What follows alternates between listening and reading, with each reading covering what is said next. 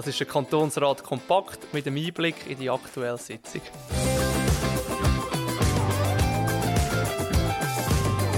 Mein Name ist Fabio Ite, ich komme aus Unterägeri, bin Kantonsrat und Fraktionschef der Mitte Kanton Zug. Also die erste Sitzung nach der Sommerferien ist für mich als Unterägerer ein voller Erfolg gewesen. Wir haben die beiden Tunnelprojekte Unterägeri und Zug im Kantonsrat so durchgebracht.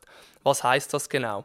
Der Regierungsrat ist mit einer Vorlage gekommen von 308 Millionen Franken für den Tunnel in Unterägeri und mit rund 750 Millionen Franken für den Stadttunnel Zug. Also die beiden Projekte kosten uns im Kanton Zug über 1 Milliarde Franken. Sie sind also wirklich Jahrhundertprojekte, wo man nicht alltäglich da im Kantonsrat beschließen. Für die Mittepartei sind die beiden Tunnel sehr wichtig. Wir werden uns auch für beide Tunnelprojekte einsetzen, weil sie entlastet beide Dorfzentren, also das Dorfzentrum in Unterägeri und das Stadtzentrum in Zug enorm.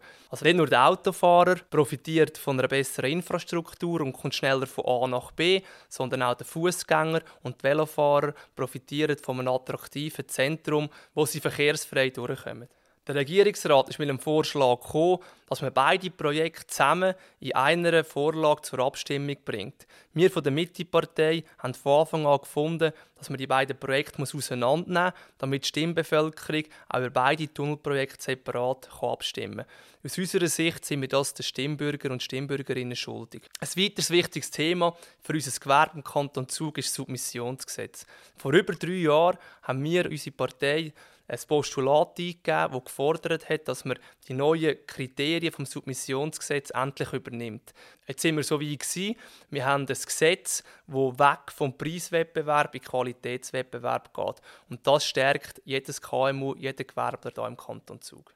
Ein Ausblick auf weitere Themen, die anstehen, sind zum Beispiel die flächendeckende Kinderbetreuung und bedarfsgerechte Einführung von der Tagesschule, die wir auch von der Mitte Kanton Zug gefordert haben. Da ist momentan der Stand so, dass die Vernehmlassung abgeschlossen ist und die Vorlage wird demnächst in den Kantonsrat kommen. Auf unserer Webseite findet ihr weitere Informationen über unsere Arbeit. Und wenn ihr Fragen habt, könnt ihr die gerne über die Webseite oder auch über Social Media an uns einreichen und wir werden die in der nächsten Folge Kantonsrat Kompakt gerne beantworten. Vielen Dank und schönen Abend miteinander.